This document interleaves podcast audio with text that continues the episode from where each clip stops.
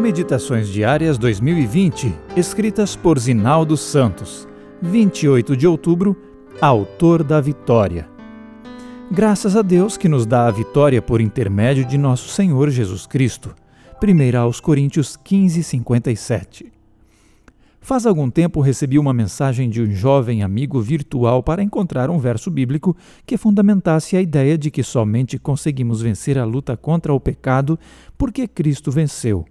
Ele justificou que isso facilitaria o diálogo com pessoas que enfatizam o aspecto de que somos habilitados a vencer como Cristo venceu. Penso que, em oração e humildade, podemos buscar a compreensão sobre esse tema, seguindo o caminho do equilíbrio apontado pelas Escrituras. Na primeira carta aos Coríntios, no capítulo 15, por exemplo, Paulo esclareceu que, Assim como Cristo ressuscitou, também ressuscitarão todos quantos o aceitaram como Salvador. Sem essa certeza, nada temos para crer, nada a anunciar. Um dia, por ocasião da vinda de Cristo, a morte perderá o domínio que o pecado lhe possibilitou. Também, por haver possibilitado à morte esse domínio, devemos abominar o pecado e mortificá-lo em nossa vida diariamente. Isso podemos fazer somente por Jesus Cristo. Ellen White também nos ajuda a compreender a questão. É unicamente por meio da obediência e de contínuo esforço que havemos de vencer como Cristo venceu. De fato, Cristo venceu as tentações porque foi inteiramente dependente do Pai. Nosso esforço também deve estar em depender unicamente dele para uma vida de obediência.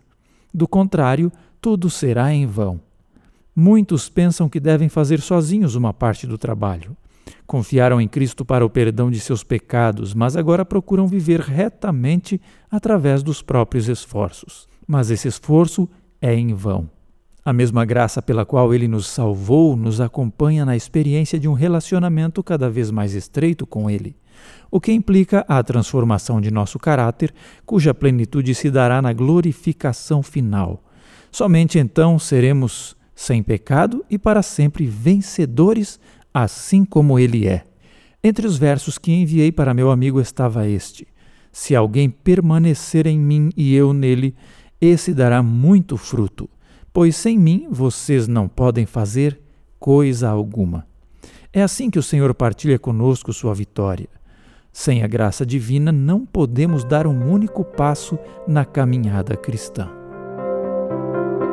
Você também pode ouvir gratuitamente a Meditação da Mulher Surpresas do Céu, disponível nas principais plataformas digitais.